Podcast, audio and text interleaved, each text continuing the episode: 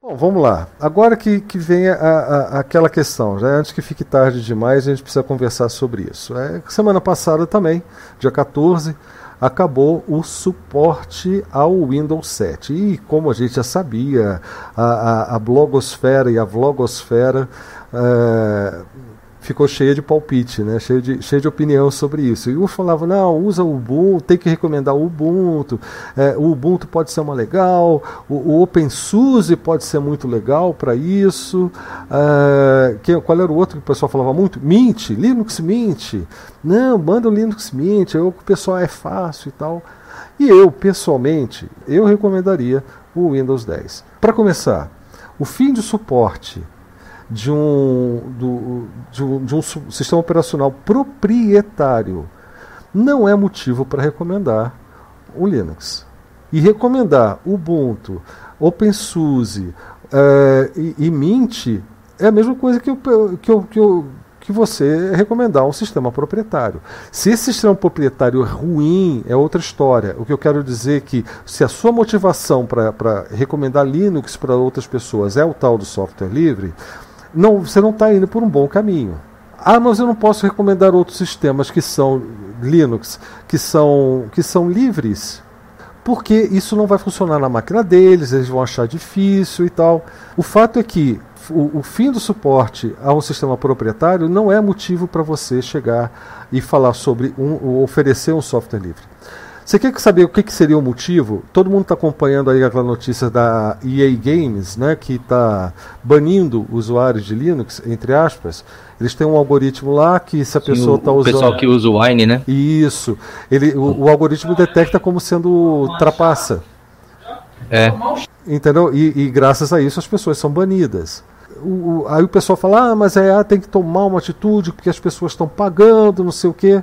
Galera, o que adianta é você recomendar que as pessoas leiam as licenças. Porque todo software proprietário, o que dá para você não é o software, você não é dono do game, você não é dono do sistema, você não é dono do seu editor de texto. Você não faz com ele o que você quiser e, e para a finalidade que você quiser. Você é autorizado a utilizar enquanto estiver de acordo com os termos de uso deles. No dia que eles acharam, no dia que eles acharem que você não pode mais usar, eles vão tirar e não vão estar nem aí para o dinheiro que você pagou. Eles vão é, falar assim, ah, o dinheiro já está lá no, no, bolso do acionista, não quero nem saber. Porque é isso que é software proprietário.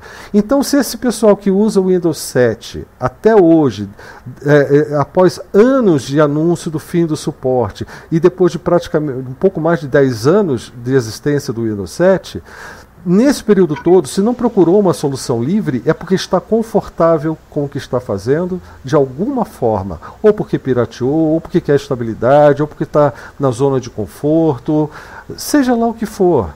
É, é, eles só vão entender que esse tipo de situação de fim de suporte ou, ou, de, um, de um game que você não pode mais usar porque você, apesar de ter pago, só acontece por causa desse modelo de licenciamento. Aquele usuário que se acomodou durante esses 10 anos, 15 anos, sei lá quanto tempo tem o Windows 7, é, é pior ainda se você pensar bem, porque ele não vai pular por um Linux porque acabou a licença, a, a licença, desculpe, o suporte do Windows 7. É, ele vai, se ele fizer isso, você vai ter na mão mais um cara que vai querer, vai querer que abra perfeitamente todos aqueles documentos em .doc, em docx, xls, com todos aqueles códigos VB script que tem, que só rodam nos produtos da Microsoft e que não vão rodar no Linux. A, a, a menos que a pessoa esteja disposta a mudar de mentalidade. Se ela estiver disposta a mudar de mentalidade, o que a grande maioria não vai fazer, eu prefiro que eu prefiro não recomendar nada. Eu realmente prefiro não recomendar nada. Não é o fim do suporte que vai ser a motivação. A motivação tem que passar pela conscientização. E se você tem conscientização assim, com um trabalho que foque a, a, a mostrar aquilo que há de realmente vantajoso para a pessoa, ou de motivador da mudança para a pessoa. No caso, é, eu acredito que esse fator tem que ser a consciência de que o software proprietário não é uma boa para ninguém. É através da conscientização do que as pessoas estão perdendo é que elas vão poder decidir no futuro se querem ou não mudar. Pra, seja para Linux, para BSD, para um esquema livre, para um esquema de modelo de licenciamento livre.